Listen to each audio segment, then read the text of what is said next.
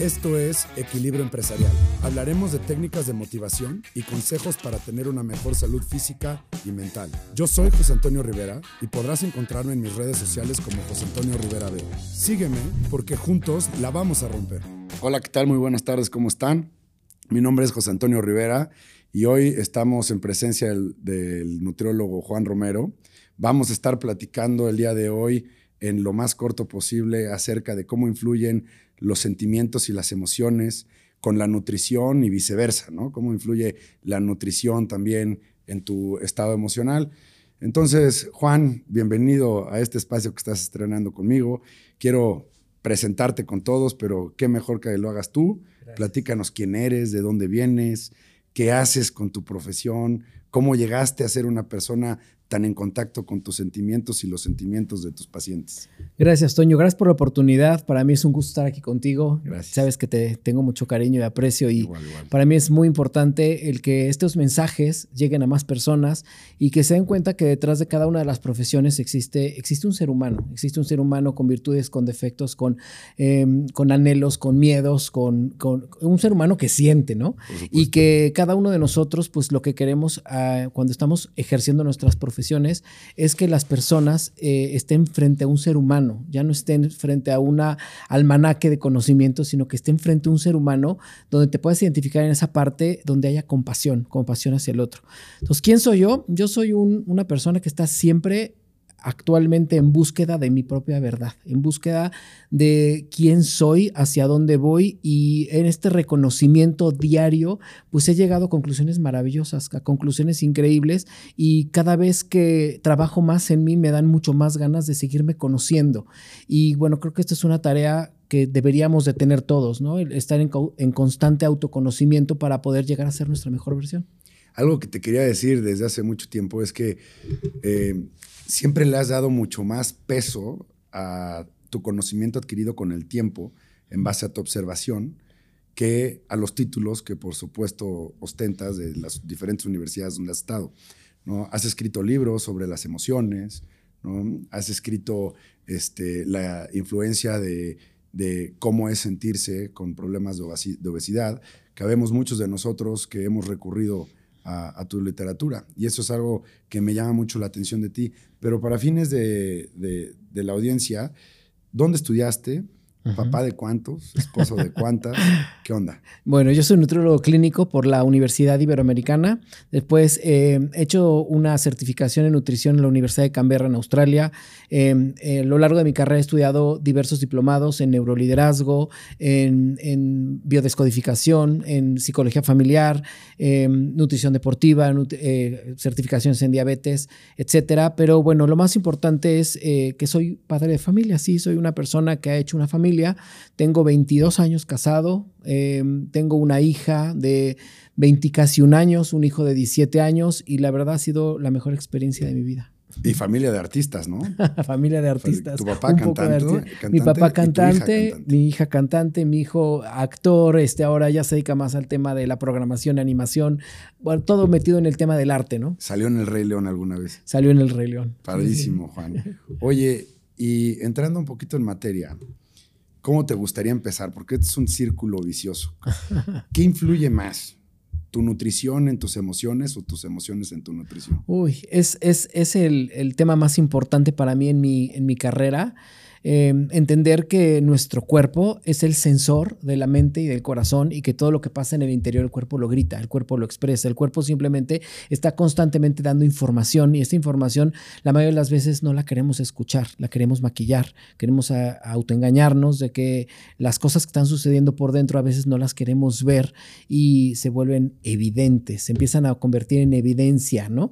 Y cuando son tan evidentes, pues nosotros recurrimos normalmente a tratar de echar la culpa al universo de todas las cosas que nos suceden, ¿no? no está, me está pasando esto por mi herencia, es que mi papá era diabético, mi mamá era hipertensa, es que vengo de una familia con obesidad, es que toda mi familia ha padecido, pues yo también tengo que padecer, porque también es una, una cuestión de pertenencia, es una cuestión de lealtad al clan, ¿no? Si todos los eh, Romero han padecido tal patología, bueno, pues yo también la tengo que padecer para ser parte de ese clan. No siempre es cierto. Y no siempre es cierto. Entonces, es sumamente importante el, entender que la emocionalidad está completamente conectada al peso y el peso a la emocionalidad, viceversa.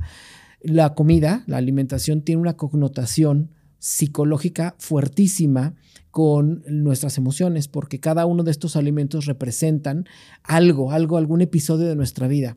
Eh, por ejemplo, eh, las botanas, ¿no? Las botanas eh, representan el recreo de la, de la escuela. Entonces, cuando yo estaba yo en la escuela, pues siempre había botanas y esas botanas me hacían sentirme integrado, me hacían sentir en, eh, platicando con personas, eh, visto, ¿no? De alguna forma. Y entonces, cuando yo tengo la necesidad de sentir eso, pues recurro a las botanas. O el pastel. El pastel es un ejemplo muy claro. Cuando tú era, era tu cumpleaños, eras chiquito, te ponían un pastel enfrente. Cargado de azúcar cargado de azúcar, te estaban viendo, todos te aplaudían, estaba la familia, estaba la gente que te ama, eh, eras visto, estás siendo visto por la gente y pues cuando tienes necesidad de verte visto, pues buscas en el pastel esa emocionalidad que a veces no te la puedes dar de otra forma o no sabes dártela de otra forma. Sin tomar en cuenta las estrategias de mercadotecnia de los refrescos que te venden la familia unida, todos muriéndose de risa, ¿no? compartiendo un refresco de tres litros familiar, ¿no? Cargado ositos, de azúcar, ositos, este, Navidad, abuelitos, eh, te están vendiendo la experiencia. Y como eh, la mayoría de las personas, a veces eh, vivimos en un mundo programado donde te dicen cómo tendrías que ser, cómo tendrías que actuar, cómo qué deberías de estudiar, cómo te deberías de comportar, qué te debería de gustar, qué es lo que no debes hacer, pues obviamente estás buscando constantemente ese placer, ese placer, esa, em, ese placer inmediato que me da la comida. La comida me da un placer inmediato y se vuelve un vicio. Se vuelve un vicio porque yo quiero darme ese placer constantemente. Muchas personas me, se acercan a mí y me dicen, es que las personas con sobrepeso y obesidad tienen baja la autoestima. No se aman, no se quieren. No, yo a lo largo de 22 años de carrera me he dado cuenta que la mayoría de las personas con sobrepeso y obesidad son personas que se aman y se aman mucho. El problema es que es un amor malentendido, porque he encontrado darme esa compañía, ese amor, esa amistad, ese e, e, esa estar en familia, ese estar, estar acompañado, el no estar solo por medio de la comida, por medio de los alimentos. Claro, o de eliminar el estrés o sentirse de malas y quererse consentir en un momento y, buscan ese placer momentáneo, ¿no? Porque eso nos pasa a todos. Es una programación que, que traemos porque en todos los momentos felices más en nuestra cultura mexicana, lo celebramos con comida. Además, nuestro cuerpo es bioquímica pura. Hay que recordar que existen hormonas de la felicidad, ¿no? La dopamina, la oxitocina, la serotonina, ¿no? Y todas estas hormonas de la felicidad pues a veces eh, la mercadotecnia encontró detonárnoslas de una, de una manera muy barata y muy fácil y muy inmediata. Estamos sufriendo en esta época de nuestra vida inmediatez, ¿sabes? Todo lo queremos en este instante, en este momento, y yo necesito sentir placer en este momento porque sufrí durante todo el día, porque tuve un día muy pesado. Entonces, la única manera que yo tengo de encontrar esa felicidad o ese placer inmediato, pues es por medio de pasar a una tienda de la esquina y comprarme cualquier golosina que me haga sentir amado, integrado, querido, visto, etcétera. Claro. Oye, bueno, ese es nuestro siguiente podcast, el hablar sobre la hormona de la, felicidad, ¿no? la, serotonina. Oye, ¿y has encontrado en, lo largo de tu carrera ciertos alimentos que benefician tu sentido del humor? Sí, claro. Por ejemplo. Por ejemplo, em, el chocolate, el chocolate sin azúcar te hace segregar serotonina. El picante el picante te hace segregar serotonina. Em, los ácidos, todos los alimentos ácidos te hacen segregar serotonina. Em, hay muchos alimentos que intervienen en tu estado de ánimo. El café, por ejemplo, también eh, te hace segregar serotonina y todo eso te produce placer inmediato. Entonces, ¿por qué crees que las personas con mucho sobrepeso les encantan las cosas con limón, con chile, que crujan, que, te causa esa, ese placer inmediato? Porque tu cuerpo segrega la hormona y cuando segregas la hormona te da placer. Y entonces te vuelve un vicio. Ah, caray. ¿Sí? Por eso necesitas y requieres estarlo consumiendo de manera constante. O sea, te voy a poner un ejemplo. Si yo les dijera a todas las personas que nos están escuchando que cerraran en este momento los ojos, ¿no? Y se empezaran a imaginar un limón en la boca, o sea, de verdad te cierras los ojos y te imaginas un limón que se exprime en la boca y después lo empiezas a masticar y luego un poquito del polvito este de chilito que te pones en la boca y de verdad lo imaginas. Yo estoy salivando. Yo también. Empiezas a salivar, empiezas a segregar eh, enzimas, las enzimas de, la, de, la, este, de la saliva, porque un pensamiento está haciendo que segregues una enzima y no está el limón. Claro. ¿Te fijas? Entonces, sí mis pensamientos están completamente ligados a la segregación de enzimas en mi cuerpo. No son ajenos. Y están ligados a tus recuerdos, ¿no? Por supuesto. Porque no nada más es un producto de la imaginación. Estás ligando a todos los recuerdos que tienes desde la infancia, ¿no? Que tienen que ver con ese olfato, con ese gusto, un perfume, también te recuerda a alguien, este, todo, todo te va recordando, pero acuérdense que el pensamiento es el, poder más grande que hace que nuestro cuerpo tenga reacción, el cuerpo reacciona ante todo eso que estamos pensando. Igualmente, por ejemplo, si yo les, les, les dijera que se empezaran a imaginar a la persona que más les atrae físicamente y de verdad te la logras imaginar, tu cuerpo empieza a segregar hormonas. Claro. Hormonas. Y esas hormonas son segregadas precisamente porque el pensamiento está provocando, sin que la persona esté enfrente, el placer inmediato. Claro. Oye, y si nos pudieras dar una recomendación para mantener un equilibrio emocional a través de la alimentación, ¿cuál sería? Ahorita está muy en auge y, y lo quiero poner en la mesa, el famoso mindfulness, ¿no? La conciencia plena en lo que estoy haciendo. Cuando yo aprendo a comer las cosas en el lugar en donde son, en la cantidad que es sin necesidad de estarme comiendo la emocionalidad que me hace sentir, entonces empiezo a, comer en conciencia plena y eso me da equilibrio. ¿Qué es lo que pasa? Vivimos muy distraídos. Estamos en un mundo donde nos distrae el Internet, nos distrae la televisión, nos distraen las noticias, nos distraen nuestros hijos, nos distrae nuestra pareja, nos distrae muchas cosas y no le estamos poniendo atención a lo que me estoy comiendo. Simplemente estoy poniendo atención a lo que me hace sentir eso que me estoy comiendo. ¿no? Es lo mismo comerte, por decirte, una pasta en algún lugar que comerte en el restaurante más elegante pero las dos pastas, aunque la del restaurante elegante no estuviera tan rica, te hace sentir mejor la del restaurante elegante porque te hace tener un estatus. ¿no? Porque me la comí en tal restaurante, ¿no? Y le pongo más atención a todo lo que está alrededor que a la pasta, ¿no? Claro. Estoy distraído, me atrapa la experiencia. Sí. Entonces, cuando yo aprendo a comer en conciencia plena, es aprender a comer con todos mis sentidos, entendiendo que todo lo que estoy viendo estoy sintiendo, estoy olfateando, que todo lo que veo también me está nutriendo o me está desnutriendo. O sea, yo me nutro con todos los sentidos o me desnutro con todos los sentidos.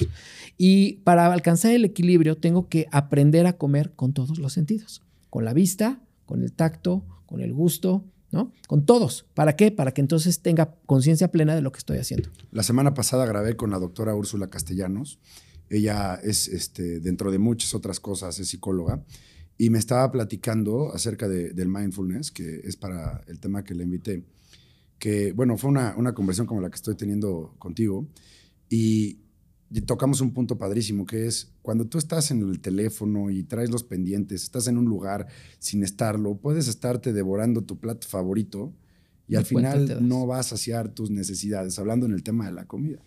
Yo, por otro lado, Juan, fíjate que he estado en, en este proceso de autoaprendizaje y hablar con profesionistas como tú para, para poder dejar este libro abierto con acceso a, todas las personas que se sientan con la, con la necesidad, me ha puesto a pensar en muchísimas cosas, ¿no? muchas reflexiones. Y el otro día estaba viendo dos tipos de nutrición totalmente diferentes, que yo considero, punto de vista personal, que las dos en este sentido están mal. ¿no? Una habla del tema de los veganos y otra habla del tema de los que son 100% carnívoros ambos se sienten bien. ¿Sí me explico? Tú hablas con uno, tú hablas con otro, se sienten bien, están llenos de energía. Su decisión para ellos fue perfectamente buena, ¿no? Y correcta. Y los dos tienen un punto en común. Dejaron las comidas empaquetadas, dejaron las comidas procesadas. procesadas y entonces se están sintiendo mejor. ¿Tiene esto algo que ver? ¿Te hace sentido? Sí, claro. Definitivamente la mejor alimentación es la que te vaya bien a ti. O sea, no podemos decir exactamente cuál sea la mejor para cada uno de los seres humanos porque tiene que ver de acuerdo con tu religión, con tu etnia, con tu entorno, con tu colectivo, con todo el tema colectivo, ¿no? Em, yo, por supuesto, he guiado a personas veganas, vegetarianas, eh, eh, he guiado a personas eh, pesco vegetarianas y personas que no lo son. Y todas, en todas he encontrado salud. Pero sí es un punto muy interesante el que estás mencionando. Todas las nuevas tendencias de nutrición excluyen completamente todos los alimentos procesados.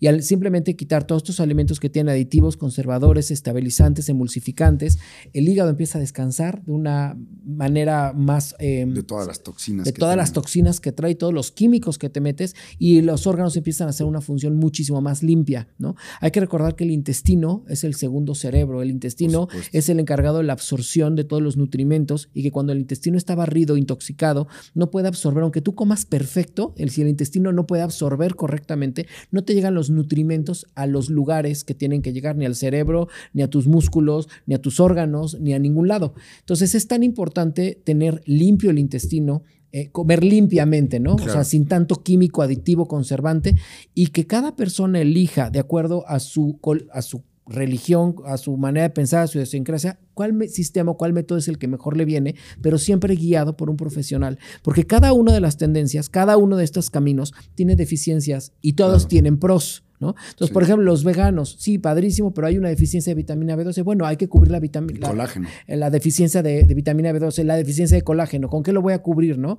Bueno, con algo vegetal también, pero hay que tener un suplemento. Hay que suplementar o complementar las dos. Claro. Yo tengo una creencia que todos sabemos qué hacer cuando se trata de bajar de peso, pero por alguna razón nos mentimos, ¿no? Y ahí viene una, una preguntota. ¿Cómo puedo diferenciar el hambre normal? Física. ¿Sí? A un hambre emocional. Padrísima pregunta. Existe el hambre física y el hambre emocional que se van a dividir, digamos, en hambre y en apetito. El hambre es biológica, se siente en el estómago, dura 20 minutos en un adulto promedio y se sacia comiendo. Eso es el hambre, es biológico. Y el apetito es psicológico. Va de lo frío a lo caliente, de lo dulce a lo salado. Y por más que comes, comes, comes, comes, no se te quita. ¿Qué es el apetito? El apetito son los antojos, son los recuerdos. ¿Por qué quiero comerme estos esquites? Ah, porque me recuerda a una primera relación donde comíamos esquites juntos, donde, etcétera, ¿no? ¿Por qué quiero comerme el pan dulce? Ah, porque mis abuelitos siempre ponían el pan dulce en la mesa. Claro. Entonces no tengo hambre, tengo apetito. ¿no? ¿Cómo lo puedo distinguir? Con estos signos clínicos que son muy puntuales. ¿no? Si yo empecé a comer y, ya me, y, durante 20 minutos no pasó la sensación, es que es apetito. ¿no? Si yo tengo enfrente un plato y empiezo a comerlo, ¿no? Y lo que me estoy comiendo me gusta, pero prefiero comer otra cosa, es antojo, no es, no es hambre. Por supuesto. Entonces, en pocas palabras, si tengo un antojo específico sobre algo, es un hambre emocional. Es un hambre emocional que te está recordando algo que te quieres dar, pero no sabes cómo. A todos nos pasa, ¿no? Que es domingo y, te acuerdas de un restaurante específico, de un plato específico. Y obviamente tú como restaurantero, que también estamos en, ese tema nada más ahí en la, cafetería del hospital, dejas platos de, personas que si los quitas te reclaman, ¿no? Que te dicen, oye, no me vayas a quitar esto. Tengo un primo que me decía, este, por favor, no quites el tecolote, que era este, una torta a la mitad con frijoles, este, chilaquiles y gratinado arriba, o sea, unos como molletes con chilaquiles gigantes. Y el día que los quito, porque nadie los pedía más que él, ¿no? Llega otra vez, lo internan y dice, por favor, me lo regresas. Ahí le mando saludos a, Checo, que, que, lo conoces.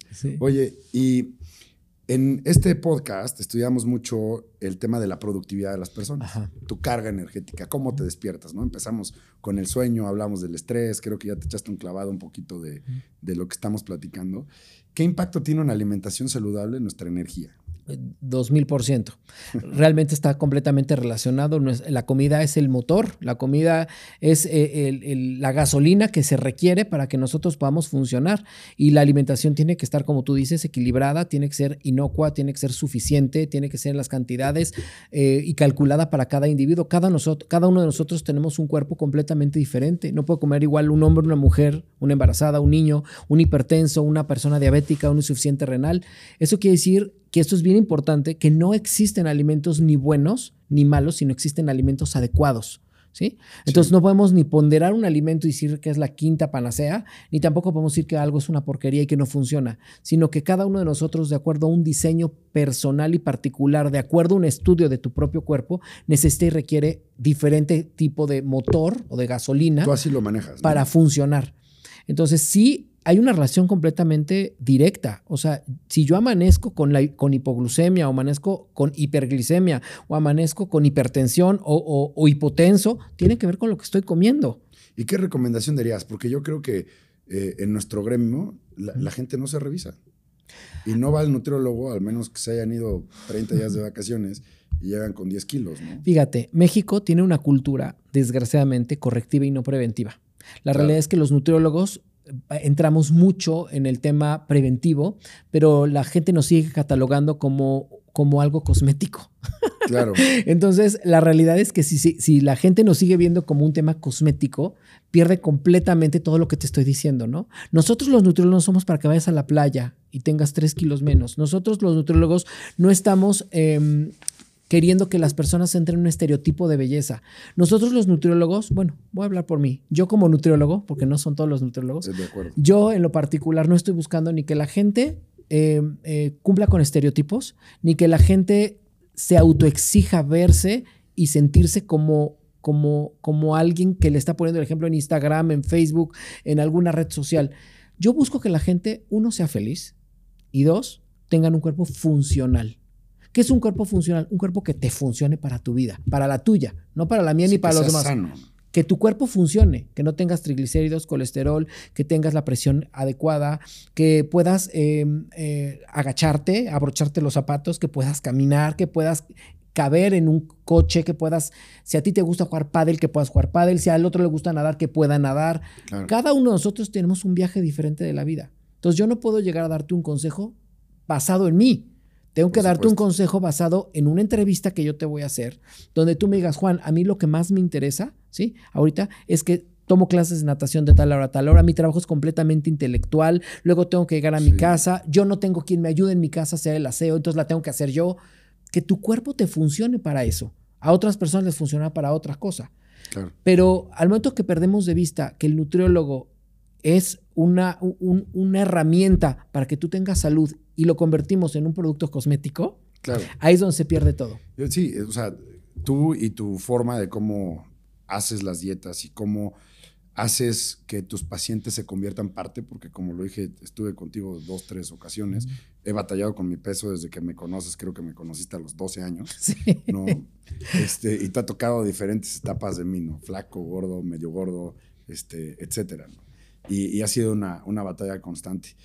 Y, pero creo que lo importante es que tu programa sí te enseña, ¿no? No nada más es ve y sigue una guía y haz todo este tipo de sacrificios para llegar a este resultado, sino que tú lo que haces es toma esta cajita y aprende a usarla, porque lo que yo te estoy enseñando a hacer es dividir los, este, el código nutricional en diferentes alimentos que debes de tener para tener una alimentación balanceada, ¿no? Y de aquí para el real.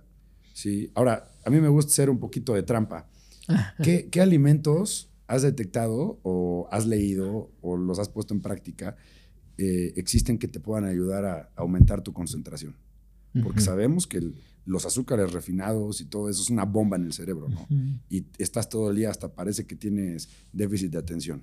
Pues todos los alimentos que son ricos en omegas, el salmón, el pescado, el aceite de olivo, em, las nueces, las almendras, las avellanas, cacahuates, las nueces de la India, ¿no? Todos los frutos rojos que tienen, son altamente ricos en antioxidantes eh, y los famosos superfoods que ahora están tan, tan en auge, que son alimentos que en muy pocas cantidades contienen una gran cantidad de nutrimentos y que tienen pocas kilocalorías. Como las goji berries, ¿no? Esos se llaman superfoods y son las goji berries. También tenemos este, la clorofila o la clorela que le llaman. también te encanta desde hace años. sí, ¿desde cuándo la usamos? La chía, ¿no? Este, uy, muchos, muchos, muchos alimentos que entran en esta, la maca ¿no? La, este, estos polvitos eh, que, ahora están tan de moda, este, jengibre, el, jengibre en polvo. Bueno, el jengibre tiene efectos hasta antibióticos. Antibióticos, terapéuticos, todo, ¿no? Entonces, estos superfoods eh, nos dan en muy poca cantidad de alimento muchísimos nutrimentos y muchísimos beneficios. Y ahora, ¿tú cómo recomiendas llevar una buena hidratación? Porque creo que La hidratación es otro tema personal. Cada persona, eh, hay de repente tablas, ¿no? Que dicen, los niños tienen que tomar de 1 a 2 litros de agua, los adultos entre 2 y 4 litros. Ajá, pero cada adulto, ¿cuál, no? Un adulto que hace ejercicio, un adulto que no hace ejercicio, una persona con insuficiencia renal, un niño que hace deporte, otro niño que no hace deporte. Creo que es muy importante que sea personal la hidratación. Y bueno, es muy importante entender que hay muchísimos, muchísimas bebidas ahorita en el mercado que están llenas de es, em, azúcares, llenas de químicos, llenas de eh, productos eh, que hacen que el cuerpo se dañe, como, em, pues ya sabes, el eh, aspartame, etcétera. Entonces es muy importante que a nuestros hijos, sobre todo, no les demos este tipo de bebidas para hidratarlos, porque, porque estamos obviamente en vez de hidratarlos causándoles un daño. Es más, estas bebidas deshidratan. Entonces, ¿qué es lo mejor para hidratar? El agua. No hay más, el agua. De, luego me decían que como le hace falta minerales, está tan purificada, que luego es bueno echarle un poquito de limón. Fíjate que hay un suero, hay una, una receta de un suero que lleva agua, lleva una puntita de bicarbonato, lleva limón y lleva tantita miel, ¿no? Eso es un suero. ¿Miel, eh, de abeja? Miel de abeja. Es un suero natural para hidratarte. Entonces, sí, efectivamente, todas las aguas embotelladas eh, carecen de sales minerales que obviamente te terminan tirando el cabello, no ayudan a la transmisión del impulso nervioso. Acuérdense que todos los minerales en nuestro cuerpo son los encargados de la, de la electricidad. Entonces, cuando no hay electricidad hay cansancio. Y aunque te tomes 3, 4 litros de agua y hagas ejercicio y todo, si no tienes minerales en el cuerpo, este, no te hidratas. Por eso es tan importante también hacer los famosos check-ups. Claro. ¿Qué es un check-up? Un check-up es un análisis que nos va a decir también cómo andan nuestros electrolitos en el cuerpo. Si tus electrolitos están correctos, estás haciéndolo bien. Y lo dijiste tú, no yo.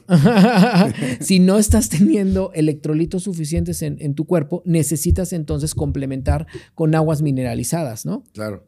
Oye, ¿y qué recomendaciones puedes darnos de a una persona que está todo el día en movimiento? O sea, bueno, me refiero a que todo el día está juntitis, juntitis, juntitis. Estás hablando de, que tienen una chamba gerencial, que son dueños de una empresa, que les da tiempo para hacer 40 minutos de ejercicio. ¿Cómo pueden llevar una vida nutricional este, balanceada? Qué, qué buena pregunta, porque tú no puedes ser lo dice un amigo mío, que también te voy a recomendar que lo invites, se llama Cristian Marquina. Ok, lo conozco. Cristian eh, tiene una frase maravillosa que cabe acá, que dice que no puedes ser líder de ninguna empresa si no eres líder de tu vida. Es totalmente cierto. Entonces, ¿cómo vas a ser líder de una empresa si no puedes liderarte a ti, ¿no? Si no puedes ponerte límites saludables, amorosos, si no puedes tener horarios, ¿no? Si horarios de descanso, si no tienes tres minutos para poderte tomar una colación, para poder tomar un vaso de agua es muy importante la, autoorganización. Así como tienes un organigrama en una empresa donde tienes horarios de entradas, horarios de salidas, tú eres tu propia empresa. Tú debes de tener tus propios horarios y ponerte límites y ser tu jefe y verificar que te cumplas, ¿no? ¿Cómo le pueden hacer? Pues lo único que requiere es amor propio. Claro. lo único que se requiere es amor propio y autorregulación. ¿Cómo me voy a autorregular? Con el autoconocimiento. ¿Cómo me voy a conocer? Pues entonces darme cuenta si realmente estoy trabajando porque me urge hacer mucho dinero y me urge estar muy distraído de mi vida para no voltearme a ver. Porque el trabajar de más, el ser un workahólico, es una salida barata y fácil para las personas que no quieren enfrentarse a sí mismos. Entonces, lo que yo voy a hacer es mantenerme todo el tiempo ocupado para no voltearme a ver. ¿Y sabes qué es la ansiedad? La ansiedad es cuando no tengo ese distractor. La ansiedad es cuando la vida me obliga a tenerme que sentar conmigo y verme. Por eso me cuestan tanto trabajo los fines de semana, por eso me cuesta tanto trabajo las vacaciones, por eso me cuesta tanto trabajo cuando domino un, un, negocio, ya quiero poner el otro y cuando este ya está funcionando, quiero poner el otro. No son ninguno suficientes porque lo que quiero en el fondo, mi verdadera intención es no verme.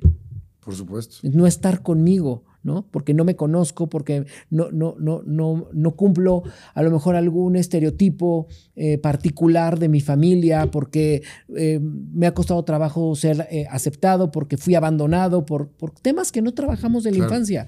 Entonces, qué importante es, hablando también del peso, darme cuenta cuáles son mis verdaderas, de verdad mis verdaderas intenciones por las cuales yo no he querido bajar de peso. Porque existe una recompensa oculta en la obesidad. Un tema psicológico tremendo. Es otro podcast completo. se llama recompensas ocultas. ¿Cuál es mi recompensa oculta por la cual yo he decidido libremente no resolver un conflicto? Claro, hay desde miedos. Me conviene, me conviene mantenerme en él. Ahorita fíjate que lo que acabas de decir, hay dos cosas que quisiera agregar. Una, una maestra de meditación me dijo, este, porque me decía, es que tengo que ir tres días a enseñarte a meditación este, trascendental, se llama, ¿no? Que es una de 20 minutos. Y yo, madre, si tres días me vas a dar clases, sí. Y le digo, oye, pero es que es mucho tiempo y la verdad no tengo tanto tiempo ni de meditar 20 minutos al día, ni, ni, de recibirte tres días, ¿no? O sea, por favor, no. Y se, se rió, obviamente, así igual que tú, y me dice, la junta más importante, más que tu junta con tu CEO, es la junta contigo. ¿no? Entonces, si no sabes controlar y convivir contigo, pues estás perdido. Lo que pasa, Toño, es que vivimos en un mundo programado donde nos dijeron pues que tenemos que nacer, crecer, reproducirnos y morirnos, ¿no? Claro. Y entonces cuando tú tienes esos pequeños despertares, porque esto que está sucediendo en ti, en mí y en todas las personas que nos están escuchando, porque si te quedaste hasta este momento es porque estás en un despertar, si no ya nos hubieras puesto el que sigue, ¿no? Em, todas las personas que estamos en un despertar pues es una gran responsabilidad que tienes contigo. Porque al momento que tienes el despertar y no acudes al llamado, entonces estás condenado toda tu vida a repetir. Claro.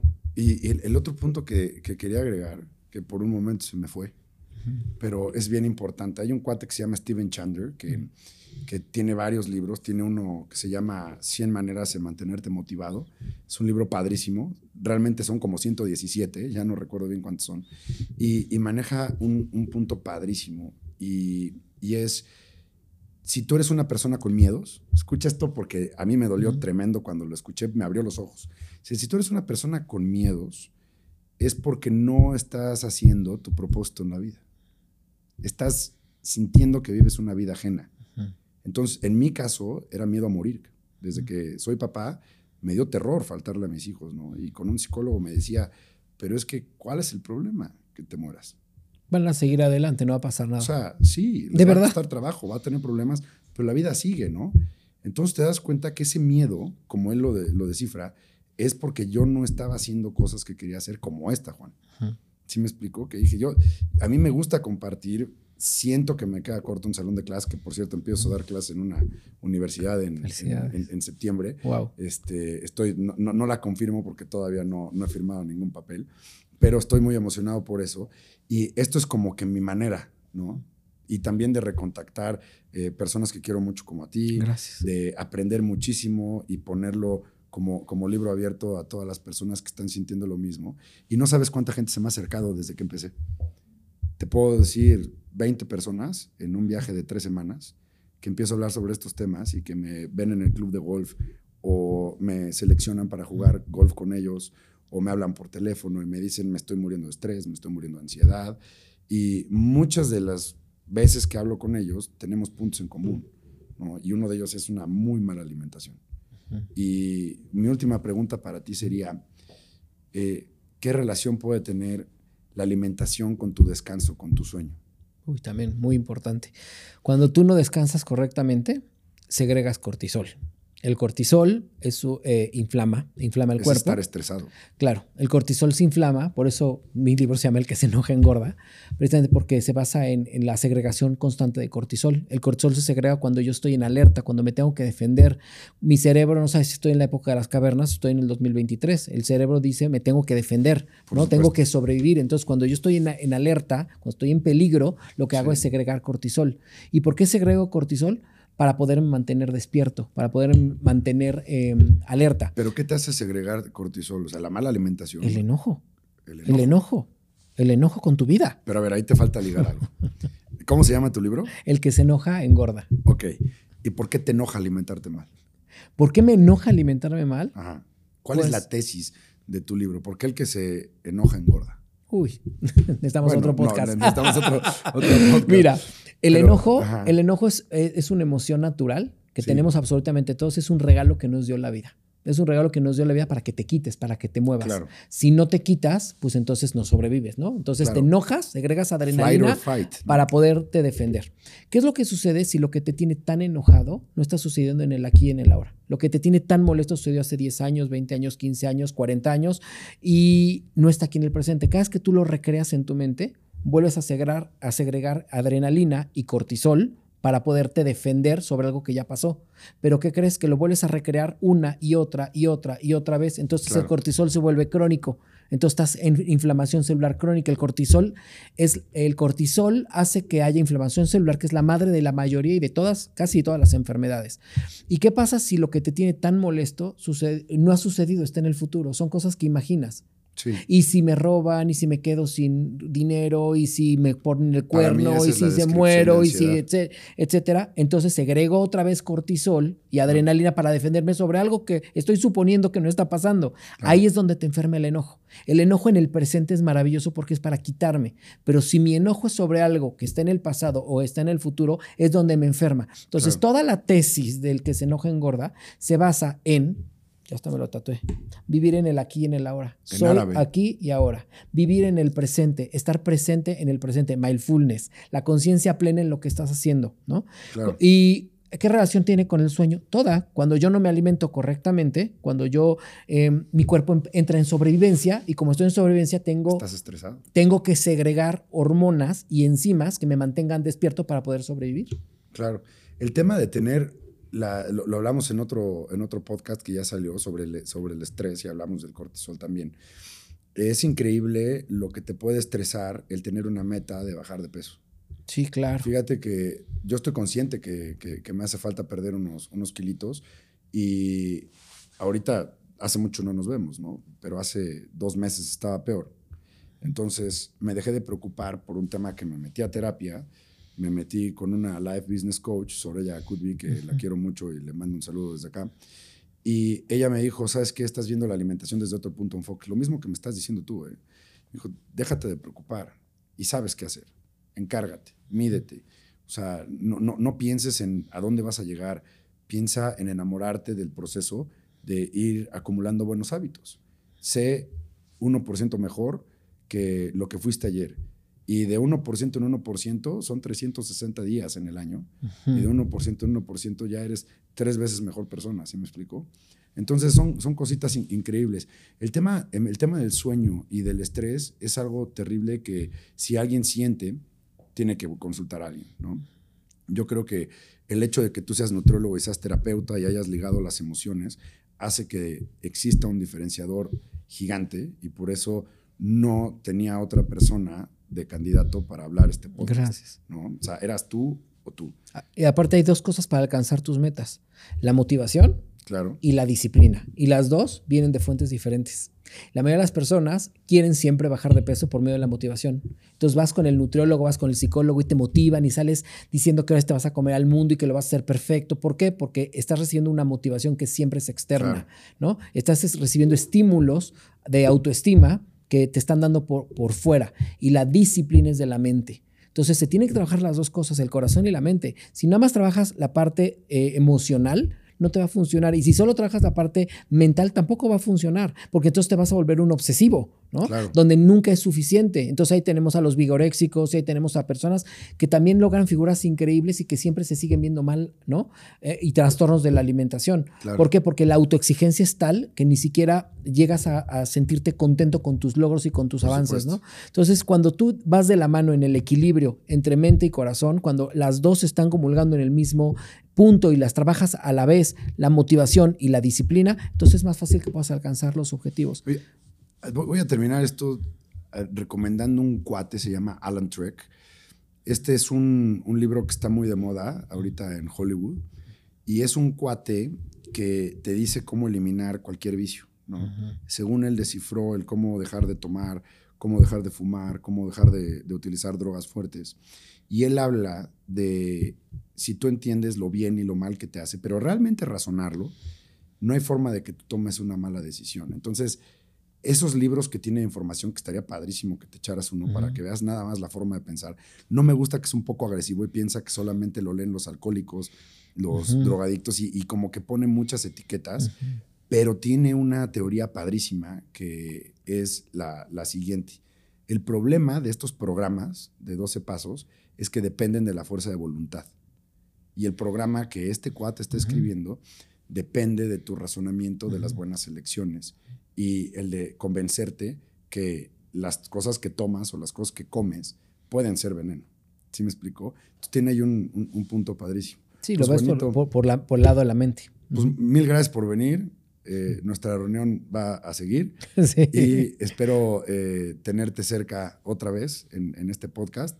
Y por favor, escúchanos para que me retroalimentes de cómo ves los diferentes episodios, ¿no? No, hombre, al contrario, gracias a ti, a tu público por, por invitarme, gracias por este espacio que siempre es súper sanador, no solamente para, para ti escucharme, sino también para mí, ¿no? O sea, esto siempre es sanador para uno también. Claro, gracias. El, expresar esto y el hablarlo, aunque sea con micrófonos y cámaras, creo que es una gran herramienta para sentir que, pues, mira, estamos tratando de hacer un pequeño cambio. Así es. Y eso es una satisfacción padrísima. Pues muchísimas gracias, Juan. Al contrario, mi Nos estamos viendo. Estamos viendo. Espero que no, sea, no sea la única. No, por supuesto que no.